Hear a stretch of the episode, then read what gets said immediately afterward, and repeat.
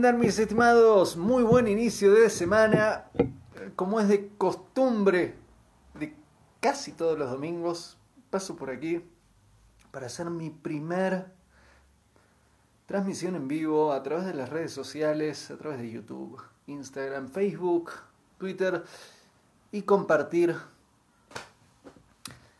contenido que espero que sea útil y valioso para tu vida, que te ayude a que esta semana sea una mejor semana para vos. Lo que vamos a hacer es responder preguntas que me han enviado muchas. Voy a apretar acá un botoncito, se van a abrir la lista de preguntas y voy a ir respondiendo. Y obviamente que si tenés ganas de sumar preguntas, aprovecha para sumarlas. Si la leo, la puedo incluir. Sabe que son muchas. Voy a tratar de ser selectivo y ser bueno en la elección de preguntas a responder. Un par de eh, rápidos anuncios antes de comenzar con las preguntas y respuestas del día de hoy. Una es, en todas mis redes sociales subí algo especial hoy.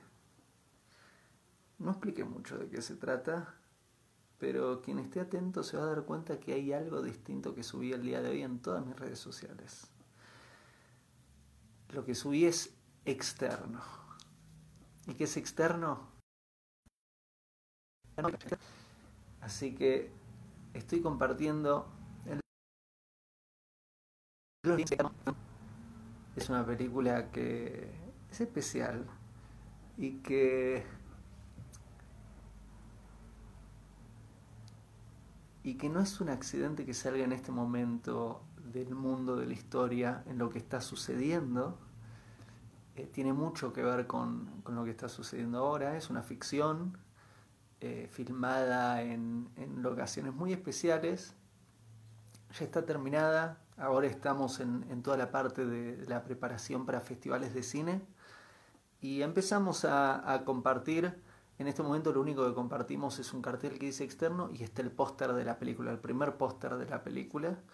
Pronto comenzaremos a compartir algunos estilos, algunas fotografías de la película y algunos videos y en algún momento próximamente también vamos a compartir el primer teaser de la película. Así que los invito a todos a revisar, vayan a externo, está en Instagram, está en Twitter, está en Facebook, está en, está en todas las redes sociales, está en YouTube, está en la web, así que bienvenidos externo y obviamente que si querés, casi todos los proyectos que hacemos son bastante colaborativos. Si querés formar parte del movimiento vas a ir a la página externo, externomovie.com y, y tenés la posibilidad de colocar tu email, colocar tus datos personales y formar parte de este movimiento que está empezando llamado Externo, el nuevo film.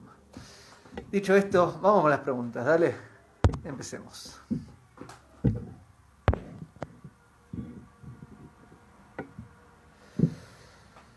Ah, bueno, vamos a... Apreté, aparecieron muchas, así que de a poquito. Eh, vamos a ir eligiendo preguntas. Eh,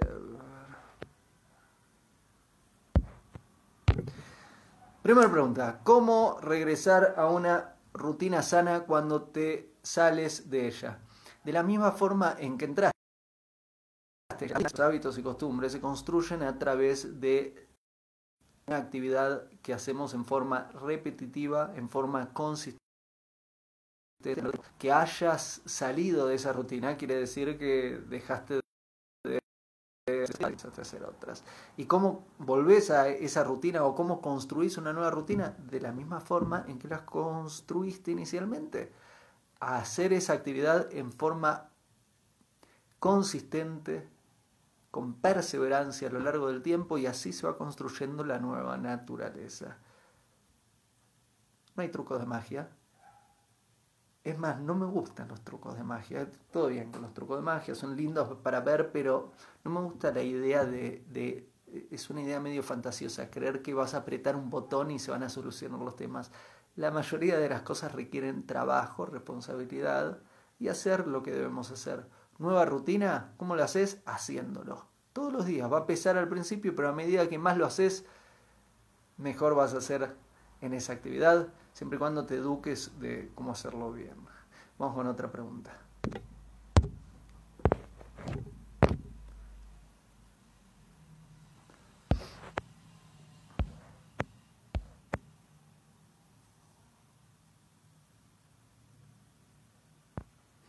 Muy interesante esta pregunta. Me preguntan, ¿cómo superar la sensación de envidia? Uh, mirá qué importante que es esta pregunta. ¿eh? En, en los diez mandamientos, ¿te acordás los diez mandamientos? Las tablas de la ley que Moshe le entrega al pueblo judío en Monte Sinaí hace casi 3.400 años. Una de las leyes de la segunda tabla dice que no envidiarás las posesiones de tu vecino. Dios sabía, ¿eh? Sabía muy bien, sabe muy bien. que sabía, sabía ahí también lo sabe ahora. Eh,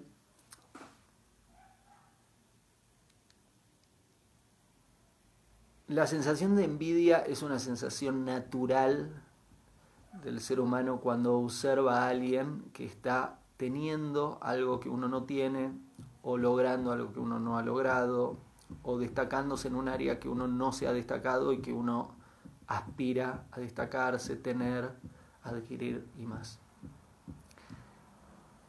Como casi las emociones que no son apropiadas pueden convertirse en una herramienta. El caso de la envidia lo mutamos en una situación para nuestro crecimiento a través de aspiración y emulación. ¿Qué quiere decir esto? Si veo a alguien que tiene algo que yo no tengo o que ha logrado algo que yo no he logrado, que se está destacando en algo que yo no me he destacado y es un área de mi interés, en vez de envidiar, lo que puedo hacer es tornar esa envidia en emulación, aprendizaje y ambición y, una aspiración sana para crecimiento. ¿Qué quiere decir? Hey, esta persona lo logró, en vez de envidiar, ¿sabes lo que puedo hacer? Conducir esa emoción a voy a aprender de esta persona. E, e, es, es, una oportunidad enorme. Esta persona quiero aprender, vamos a aprender a ver qué hace que yo no sé hacer, qué estudia que yo no estoy estudiando, cómo se está comportando que yo no lo estoy haciendo y obviamente rescatar solo lo positivo y no lo negativo. Y acá tengo que citar al rey David en Tejilim, si no me equivoco es Tejilim 37, que en un momento habla de que uno no debe competir contra el malvado y que uno no debe seguir el ejemplo de alguien que sigue un camino injusto. ¿Qué quiere decir esto? Si logró cosas que nosotros no logramos, si está envidiando, ok, vamos a aprender de esa persona, vamos a emular a esa persona siempre y cuando esa persona esté siguiendo caminos apropiados. Si es una persona que para lograr lo que logró está siguiendo caminos que no son apropiados, no debe ser una persona a emular y te diría quita tu atención de ahí. Ahora bien, si esta persona está logrando lo que logra a través de caminos sanos, ¿sabes qué? Es, es un maestro para tu camino. Lo mejor que puedes hacer es aprender de esa persona y tomar esas herramientas para tu crecimiento.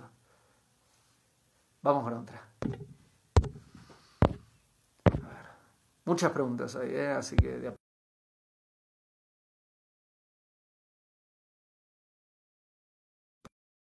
poquito.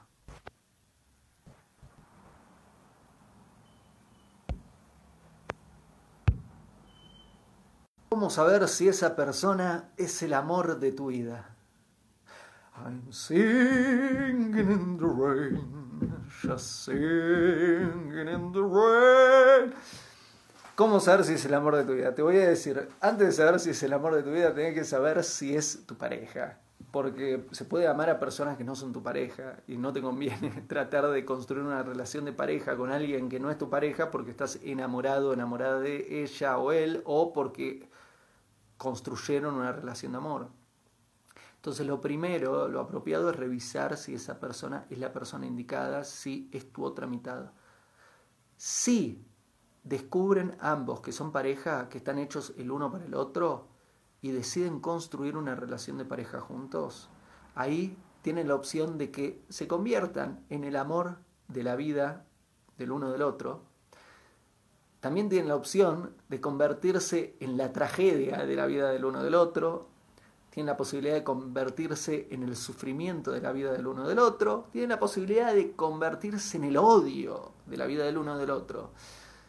¿Y por qué te lo digo así? Porque lo importante no es el amor, lo importante es revisar que esa persona sea la persona adecuada, que vos seas la persona adecuada para esa persona, que sean pareja. Si son pareja, después se trata de tener las herramientas espirituales para construir una buena relación, porque se van a convertir en la persona más importante de la vida uno del otro.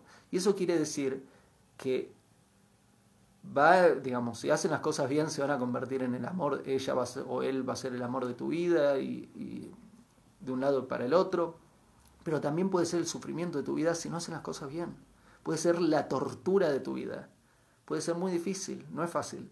Entonces, es muy importante primero saber si es tu pareja, si es tu otra mitad, y segundo, a tener las herramientas para que sea el amor de tu vida y que no sea el dolor de tu vida.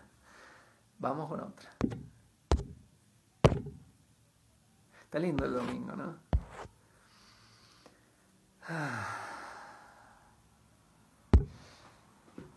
Ojalá que llueva café en el campo. Me preguntan, ¿qué opinas del café? La verdad, hasta que me lo preguntaste, no había nunca opinado del café, es como una cosa rara, pero vamos a hacerlo porque me lo preguntaste.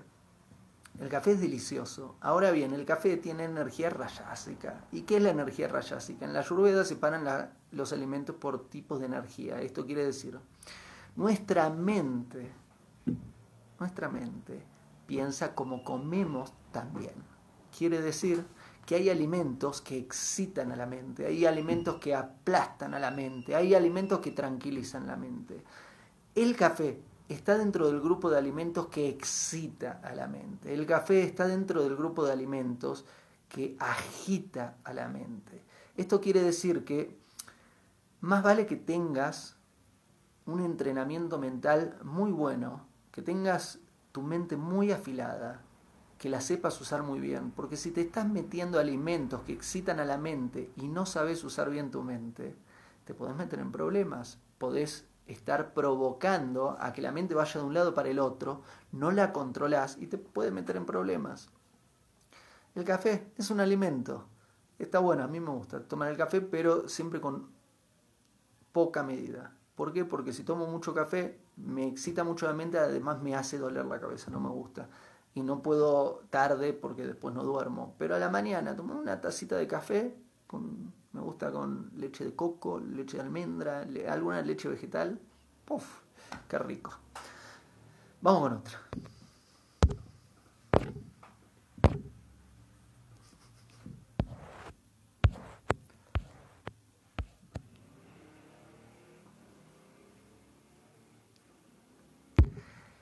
Muy buena. Muy buena esta pregunta. Tengo un término en hebreo. Me dijo, ¿cómo saber cuál es mi tikkun en esta vida? En esta vida. Tikkun en hebreo quiere decir arreglar. Si revisás la editorial, dentro de mis emprendimientos te cuento que soy socio de una editorial y la editorial que, edita todos estos libros, que, audiolibros y, y proyectos, digamos, escritos, digitales y audio que te comparto en las redes sociales, la empresa se llama Tikkun Olam Books. ¿Qué quiere decir? Tikkun es arreglar, Olam es mundo en hebreo y books son libros. Entonces, el nombre de la editorial son Libros para arreglar al mundo. Dicho esto, vamos a la pregunta. ¿Cómo saber cuál es mi ticún en esta vida y salir victorioso en esta vida? Lo que está preguntando José es, ¿cómo sé qué es lo que tengo que arreglar en esta vida? Es una muy buena pregunta porque esto está conectado también con el sentido de nuestra existencia. La idea, esta es una idea que viene de la Torah, es que Dios nos entrega un mundo que está no completo, que está incompleto, que está imperfecto. Y nuestra misión es arreglar al mundo. Si revisas, tu pueblo puede ser arreglado, tu ciudad puede ser arreglada, tu nación puede ser arreglada, tu hogar puede ser arreglada. Todo a donde mires y ahí están parte de nuestro propósito. Si te interesa más sobre este tema, hay varios videos que escribí, que, hice sobre nuestro propósito, nuestra misión, están en mi canal de YouTube. Entonces, José me está preguntando, ¿cuál es la parte que a mí me toca arreglar en este mundo? ¿Y cómo lograr arreglar esa parte? Muy, muy buena pregunta. Dicho esto, ¿cuál es la respuesta? La respuesta es, a través de tus actos, lo que vos, tenés que arreglar todo lo que Dios te presenta frente a vos. No es que una persona está, yo estoy hecho para arreglar la contaminación natural y el otro está hecho para arreglar... Eh, la pavimentación de su calle y el otro... No, no, es algo tan específico, romántico, sino que Dios constantemente, todos los días de nuestra existencia, idealmente vida, nos coloca situaciones que debemos arreglar. Y si estamos atentos, nuestro labor, nuestro trabajo es tomar esas oportunidades y arreglar esa situación, relaciones, salud, hogar y más. Entonces, José, ¿Cuál es tu ticum en, tu existencia? Vida es si lo haces. Pero digamos en tu existencia, miremos hoy qué oportunidad tenés para arreglar algo. ¿Qué podés, cómo podés elevar la porción del mundo que te tocó ahora, hoy? Ahí está el ticún de tu existencia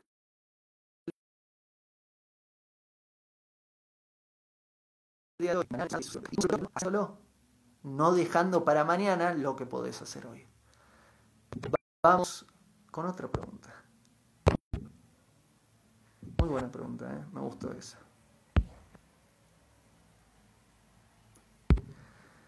Otra pregunta. Me preguntan, ¿qué puedo hacer para dormir bien? Despierto bastantes veces en la noche y no descanso. Para responder a esta pregunta voy a citarte varias de las herramientas que me enseñó Lu Shankara Lukautur hace ya casi 14 años cuando escribimos eh, el primer libro que escribí en coautoría con él, que se llama Sabiduría Casera. El capítulo 4 de Sabiduría Casera se llama Hábitos de la Noche, el capítulo 5 de Sabiduría Casera es el sueño. Así que te sugiero conseguirte estos dos capítulos, el capítulo 4 y 5 de Sabiduría Casera, que tiene muchas herramientas para la noche. Ahora te voy a compartir algunas. No comas tarde. Entre la cena, la comida de la noche y dormir, que haya un espacio suficiente para terminar la digestión. Dicho esto, también debo decirte que la comida de la noche no sea una comida pesada, tiene que ser una comida lo suficientemente liviana como para que termines la digestión antes de ir a dormir. No excites a la mente antes de acostarte o cuando te acostás. Si me acuesto a ver una, a ver una película, digamos, y me veo Rambo, y me trato de dormir después de ver Rambo, la mente va a estar agitada. Si para poner algo inspirador y no que te excite a la mente. Buscando algo que excita a la mente va a evitar que duerma bien. La idea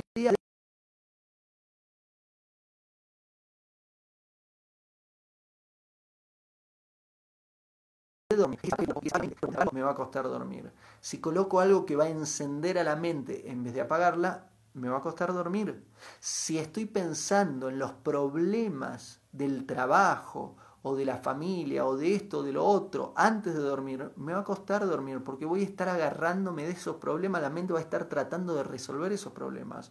Lo ideal antes de dormir es apagar la mente, soltar los problemas, soltar el trabajo, hacer una diferenciación entre la vida que hubo durante el día y el dormir. El dormir es un lugar especial, es un momento donde, según la Torá, se va parte del alma del cuerpo y regresa ahí al despertar. Algunos tips más, alejar la electricidad de la cama, ventilar el cuarto, aislate por un rato, si podés una sugestión positiva, si podés una caminata antes de dormir, todo eso ayuda. Más herramientas, te sugiero ir al capítulo 4 y 5 de sabiduría casera. ¿Vamos con otra? Vamos a buscar otra.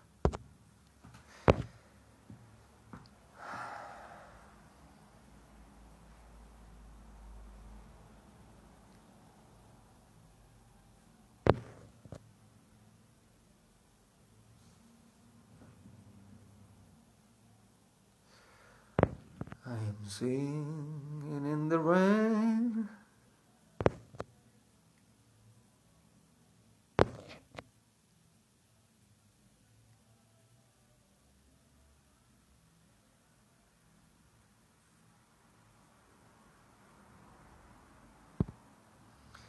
Me preguntan, ¿hasta cuándo crees bueno conversar las cosas en una relación? Creo que el diálogo es fundamental para la construcción de una sana relación, a tal punto que es el primer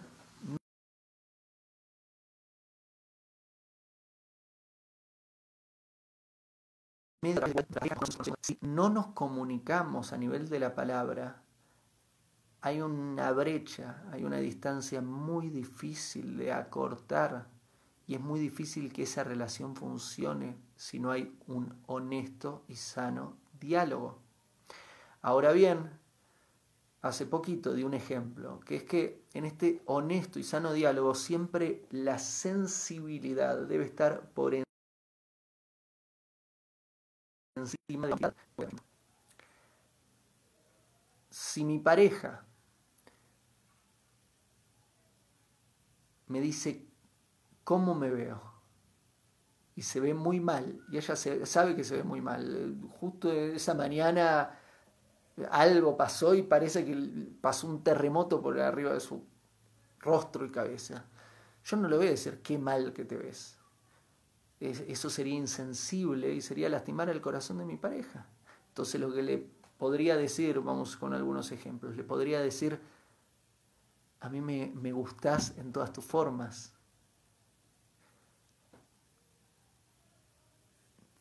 estás bellísima. Le puedo incluso, esa, esa, esa mentirita piadosa, le puedo decir, estás bellísima. Y sabe que le estoy mintiendo, pero ella quiere que yo le diga eso, porque estoy para subirle el ánimo. Ya el mundo le puede, ahí hay, hay, hay muchos trolls dando vuelta que pueden decir cualquier barbaridad. Mi rol es ayudarla. Entonces, en el diálogo con tu pareja, siempre considera y tener presente que la honestidad, que debemos ser honestos, pero por sobre todas las cosas debemos cuidar al corazón de nuestra pareja. Vamos con otra.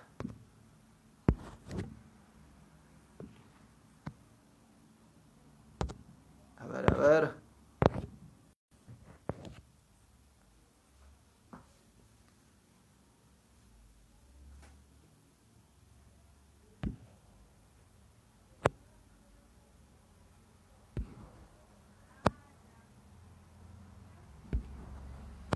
Muy buenas preguntas, ¿eh?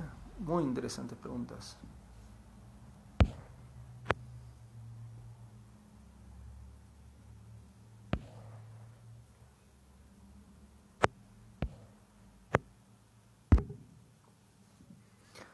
¿Cómo seguir manteniendo la fe cuando siento que nunca llega el milagro que por años he pedido?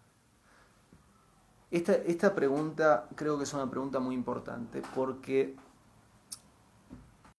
es, un ejemplo de cómo muchas personas se relacionan con Dios y siento que me parece que, que tendría que ser corregido. Me estás diciendo que tu fe en Dios, que tu creer y confiar en Dios depende de que Dios sea tu sirviente. En tu pregunta me estás diciendo que incluso te cuesta mantener tu creencia y confianza en Dios porque Dios no te da lo que vos querés. Y eso, eso está muy raro. Eso está muy, muy raro. Porque Dios es tu sirviente. Digamos, vos crees en Dios siempre Dios sea tu mayordomo para servirte y darte lo que vos necesitas?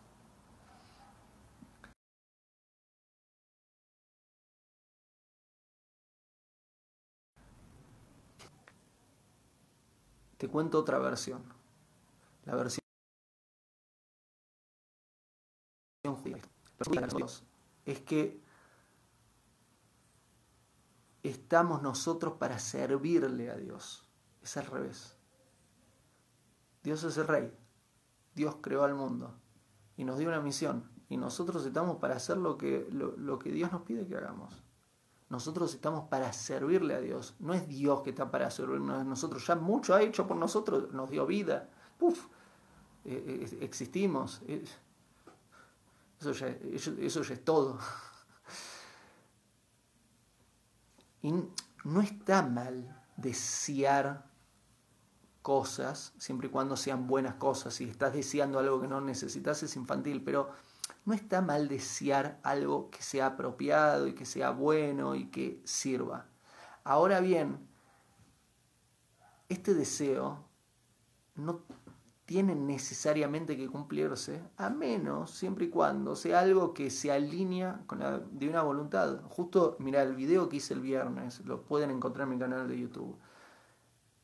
El viernes en el video que hice, hablaba de cuando nosotros alineamos nuestra voluntad individual con la divina voluntad, entonces Dios hace de su voluntad nuestra voluntad y ahí nos da lo que queremos. Ok, pero la prioridad está en su voluntad, no en la nuestra. Dios no es tu sirviente. Siento decírtelo, Dios no es tu sirviente. Dios no te creó para, para ser tu niñero o tu niñera. Dios te creó para que cumplas una misión. Si cumplís la misión y vas por ese camino y Dios cree que lo que vos estás deseando te, te va a ayudar para cumplir con tu misión, no tengas duda de que te lo va a dar. Puede lograr lo que sea. Digamos, te puede dar todo lo que quieras. Pero siempre y cuando sea algo bueno para vos. Bueno para vos no, no bueno para vos para que cumpla con tu misión.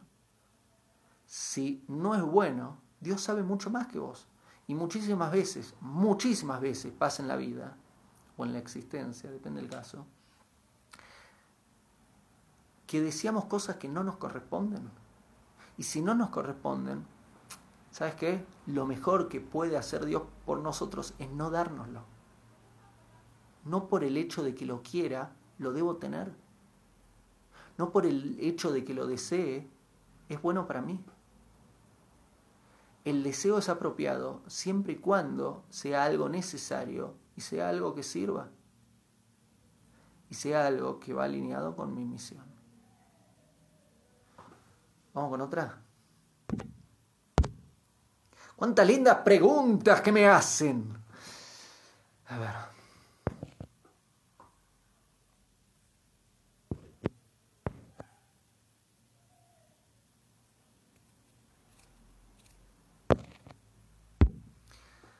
¿Por qué se separan dos almas? No, ¿por qué se separan dos personas si sus almas se unieron? Eso es lo que me preguntaron. ¿Por qué se separan dos personas si sus almas se unieron? Muy interesante pregunta. Se me ocurren dos respuestas. Una, se unieron, sin embargo no debían estar juntas. ¿Qué quiere decir? y se apresuraron, creyeron, se enamoraron ciegamente, bla, bla, bla, bla. Por alguna excusa se lanzaron a unirse esas dos almas. Sin embargo, no debían estar juntas. Entonces, ese puede ser uno de los motivos por los cuales luego se separan. Y duele mucho, ¿eh? eh dos almas que se separan, el, el dolor del rompimiento del corazón es uno de los dolores más profundos que puede vivir un ser humano en su vida y no se lo recomiendo a nadie. Es, es, los corazones son sagrados, debemos cuidarlos. Ahora bien, vamos con otra opción. Otra opción es que estaban hechos el uno para el otro, que estaban destinados a ser pareja y que se unieron, sin embargo, no sabían cómo construir una relación de pareja. Y se lastimaron en el intento y por más de que eran el uno para el otro, no tuvieron las herramientas físicas y espirituales para construir la relación. ¿Y sabes qué? No funcionó y se separaron. Ese puede ser también otro motivo. Ese es el motivo por el cual Dios crea el divorcio. En la Torah Dios crea el matrimonio y Dios crea el divorcio.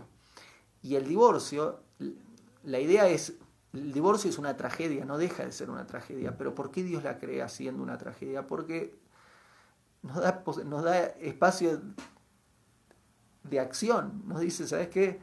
Pueden estar destinados el uno para el otro, pero si no hacen bien las cosas, o si se equivocaron y eligieron a una persona equivocada, también hay vía de salida.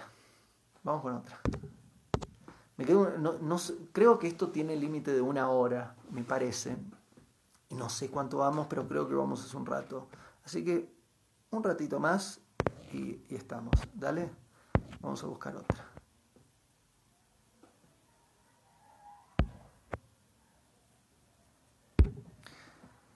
¿Por qué no creer en lo que uno siente? Muy buena pregunta. Y te tengo que decir que veas el video que hice en YouTube, que se llama algo así parecido a tu pregunta, creo que se llama algo así como no, no hagas, no le creas siempre a lo que sentís o algo parecido a eso. Es de los últimos videos, creo que fue de la semana pasada, si vas a los últimos videos que subí en YouTube lo vas a encontrar. ¿Por qué no creer en lo que uno siente? La respuesta es porque muchísimas veces, muchísimas veces sentimos cosas que no son apropiadas. El corazón tiende hacia abajo, la mente tiende hacia arriba. La mente está buscando elevarse, está buscando ideas por encima. El corazón está buscando la palabra, el pensamiento, la acción, está pensando cosas hacia abajo. La mente, perdón, el corazón muchísimas veces siente cosas que no son apropiadas. Muchísimas veces el corazón siente algo que está mal. Hay muchos ejemplos. Eh, si alguien me grita injustamente o alguien me maltrata,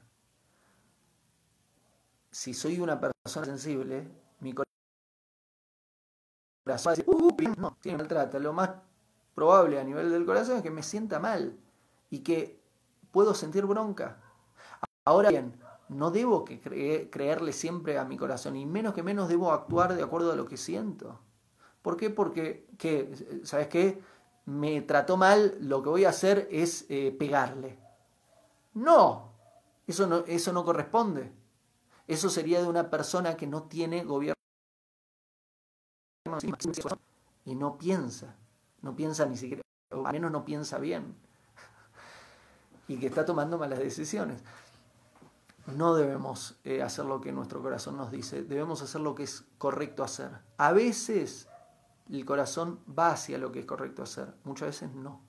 Si educamos a nuestro corazón, quiere decir, si empezamos a hacer lo que es correcto hacer, aunque nuestro corazón no lo quiera, pero seguimos haciendo, lo que vamos a ir haciendo es educar a nuestro corazón y por ende el corazón va a tender a desear lo bueno y rechazar lo malo. Pero eso sucede luego de años de práctica, luego de mucha disciplina en hacer lo que es apropiado.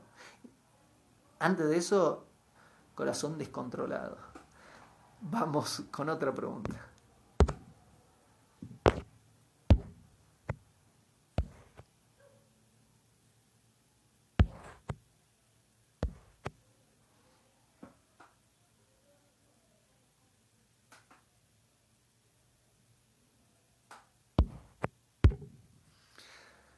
¿Alguna vez darás cursos o conferencias para aprender a vivir mejor? Eh, gracias por tu pregunta. Muchísimas gracias. Me encantaría. No, te, cuento. Eh, he, empezado a dar pláticas en el 2008. Sí, 2008. Hace 12 años empecé a dar pláticas. Estuve por todo el mundo viajando, dando, dando pláticas. Y, y lo sigo haciendo. Digamos, lo que sucedió acá es que creo que están al tanto. Hay una pandemia. Entonces lo único que me queda, digamos, a nivel presencial en este momento es riesgoso. Pero cuando, si Dios quiera, podamos volver a reunirnos físicamente en un espacio cerrado, más de una persona, eh, eh, con mucho gusto retomo las pláticas en vivo, es una pasión, me gusta mucho hacerlo. Y en lugares pequeños, lo hago a nivel público y lo hago a nivel privado, lo he hecho en eventos gratuitos para personas auspiciados por algún gobierno o algún lugar, o lo he hecho en, cenas que me invitan para dialogar. Eh, eh, es, una actividad que me apasiona y que yo aprendo de ellas también porque eh, otra de las actividades que hago, creo que lo sabes, es estudiar todos los días y me uno a grupos de estudio donde estudio y una responsabilidad y un placer que tengo es poder compartir lo que voy aprendiendo. Es lo que hago acá a través de los videos y también a través de las pláticas.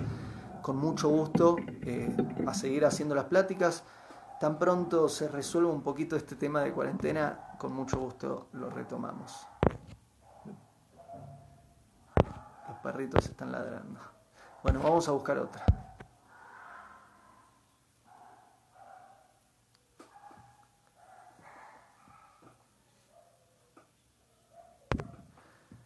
¿Cómo puedo romper los bloqueos que he levantado en años? Muy linda pregunta. No soy terapeuta, entonces, y sea un poquitito de terapia, pero la verdad es que tengo otro método, que es el método Torah. El método Torah es un método que es al revés a, la terapia clásica. ¿no? no sé por qué lo hiciste, por qué pusiste esos bloqueos y, realmente, si querés, hay especialistas que te pueden ayudar a, buscar el, el porqué y, todo eso. Lo que te puedo dar es la solución, que eh, según mi educación es, eh, es más útil. ¿Cuál es la solución? Hacer lo que es apropiado hacer y no hacer lo que no es apropiado hacer.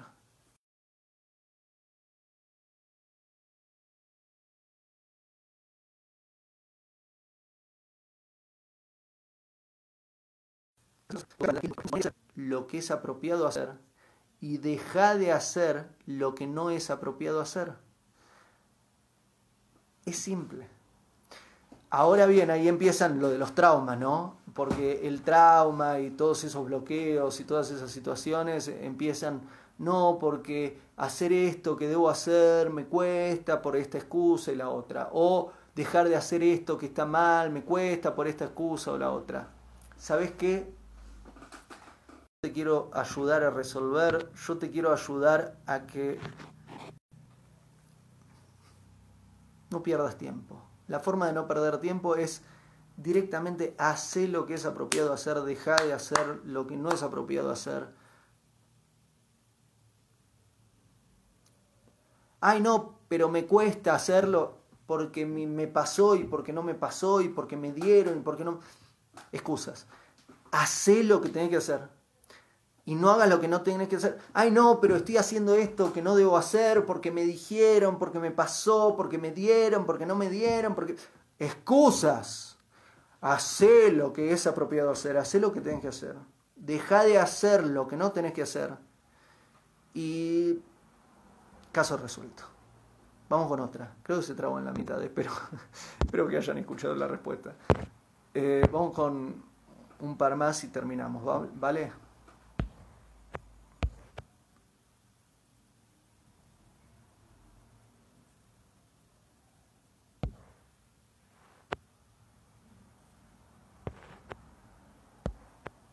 ¿Cuántas preguntas interesantes?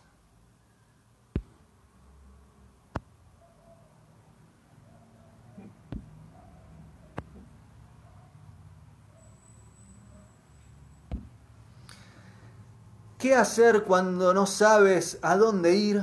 ¿O qué hacer cuando ya no tienes objetivos? Es un problema eso. Es un enorme problema porque una existencia sin sentido se vuelve muy pesada. Incluso nos puede conducir a la depresión. Necesitamos todos los días tener el sentido de nuestra existencia.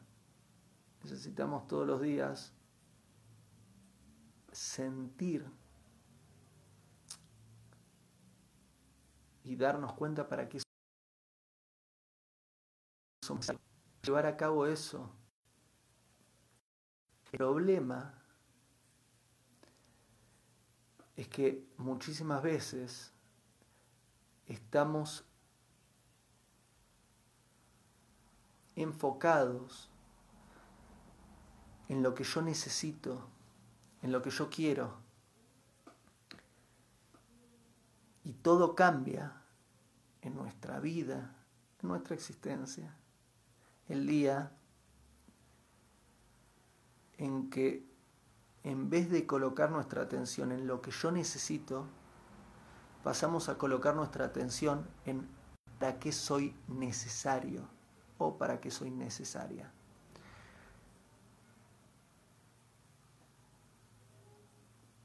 No estás existiendo para vos solo, para vos sola. Si Dios te quería para vos solo, para vos sola, te hubiera creado ahí solito, solita, en un planeta, como, como el principito. El principito estaba en la luna solo con, con una flor, pero se encontró con alguien, ¿no? Sola o solo en un planeta. Ahí, ahí ahí podés dialogar con Hashem, con Dios, ok, me creaste solo para mí y voy a dedicar toda mi vida para mí, para mí, para mí, para mí, para mí, para mí.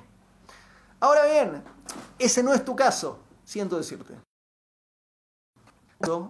Es que te creó dentro de un plan común, quiere decir dentro de un plan a nivel general.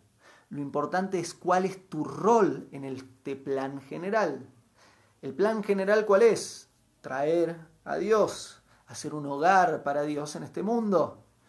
¿Y cuál es tu función en ese plan? Servir y contribuir desde tu lugar. Me decís, no sabes a dónde ir o qué hacer, ya no tienes objetivos. Espectacular. Quiere decir que después de, no sé qué edad tenés, pero después de 10, 20, 30, 40, 50, 60, 70, 80 años, no sé qué edad tenés, pero después de todos muchísimos años donde te dedicaste todo el tiempo a lo que yo quiero, cuáles son mis objetivos, yo quiero, mis objetivos, yo necesito, necesito, deseos. basta. Ah, qué pesado. Ahora tenés la oportunidad de cambiar tu existencia y empezar a vivir.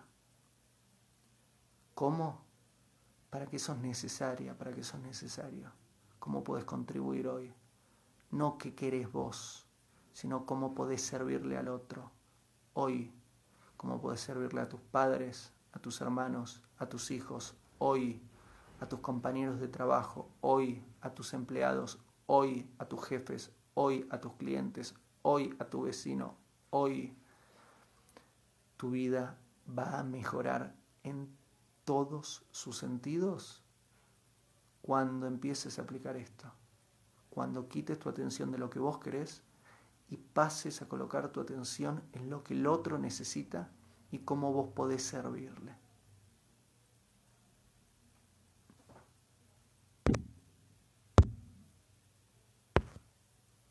Una más.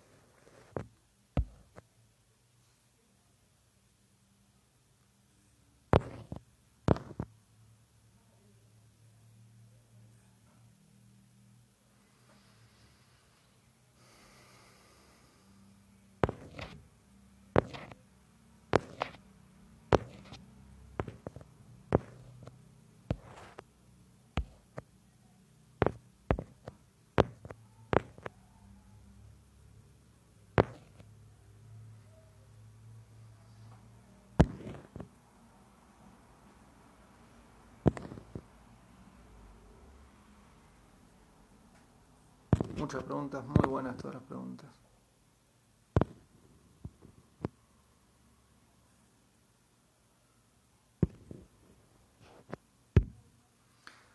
Esta es la última pregunta de esta transmisión del día de hoy. Lo que me preguntaron es una pregunta que dice, ¿cómo construir una sana relación?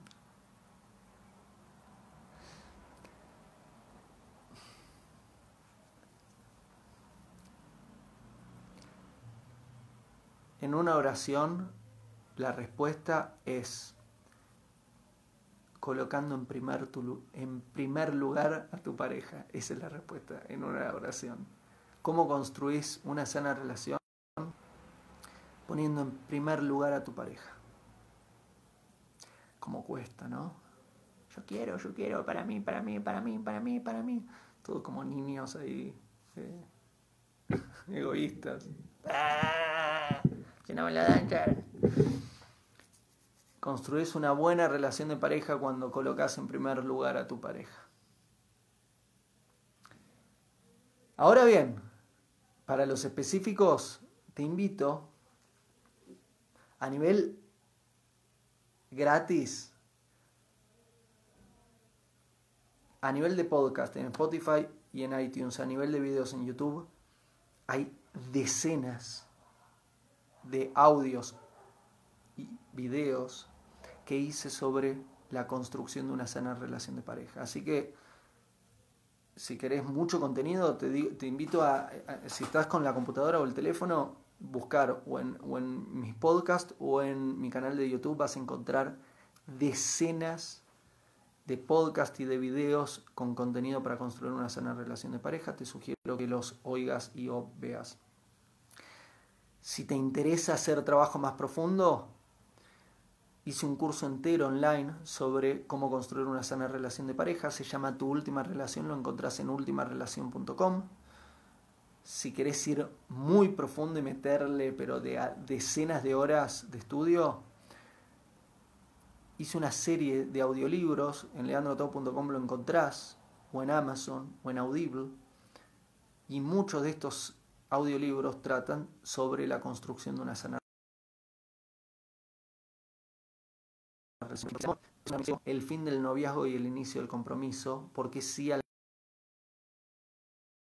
matrimonio, en la relación de en la relación de pareja, que es la intimidad, ideas para mejorar nuestra relación de pareja y más.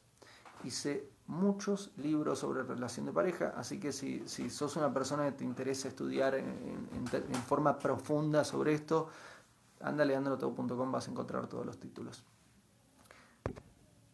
Estamos. Eso fue la transmisión del día de hoy. Espero haberte servido. Espero que tu semana comience de maravillas. Como te conté al principio de esta transmisión, el día de hoy tuvo algo especial en todas las redes sociales.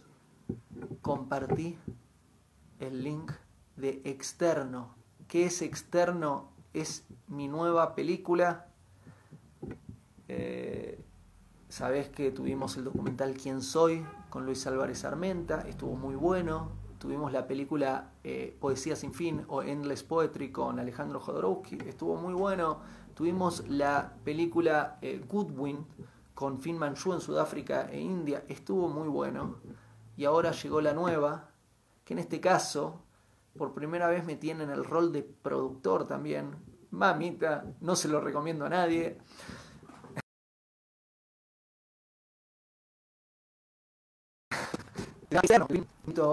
No lo puedes ver todavía porque estamos recién en la parte de festivales de cine, pero sí te, invito a que formes parte del movimiento, si te gusta el contenido que comparto y estas cosas que hago, eh, son películas, esto son otras cosas, no, no, no, no, no se parece a esto que hacemos acá son obras de arte audiovisuales que son muy divertidas de hacer.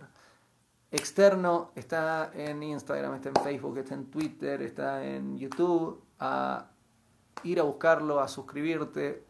Y dicho esto, si estás en YouTube, gracias por acompañarme. Suscríbete, ponle la campanita, compartilo. Si estás en Facebook, compartilo. Si estás en Instagram, compartilo. Si estás en Twitter, retuitealo. Si estás en Spotify y iTunes, no te olvides también de compartirlo. Es la forma de ayudarme. La forma de ayudarme es difundir este mensaje, difundir el contenido que comparto y ayudar a que le llegue a otra persona que le pueda servir también. Gracias por acompañarme. Que tengas una maravillosa semana. Que tengas una muy buena semana. Que sea una buena semana. Escúchame ahí de cerca. Que sea una buena semana no solo depende de factores externos. Ya viste el video que hice el viernes sobre divina voluntad y la voluntad individual. Hay una parte que depende de Dios, pero también hay una parte que depende de vos. Que sea una muy buena semana. Te pido que hagas tu parte para que sea una muy buena semana. Gracias. Hasta el próximo video y buena semana. Hago esta rápida pausa comercial para agradecerte por oír mi podcast y pedirte que si te gusta lo recomiendes. Si te gustaría adquirir alguno de mis libros, podés encontrarlos en su formato físico y digital en Amazon y en su formato audio en Audible. Gracias y que continúes disfrutando del contenido que tengo para vos.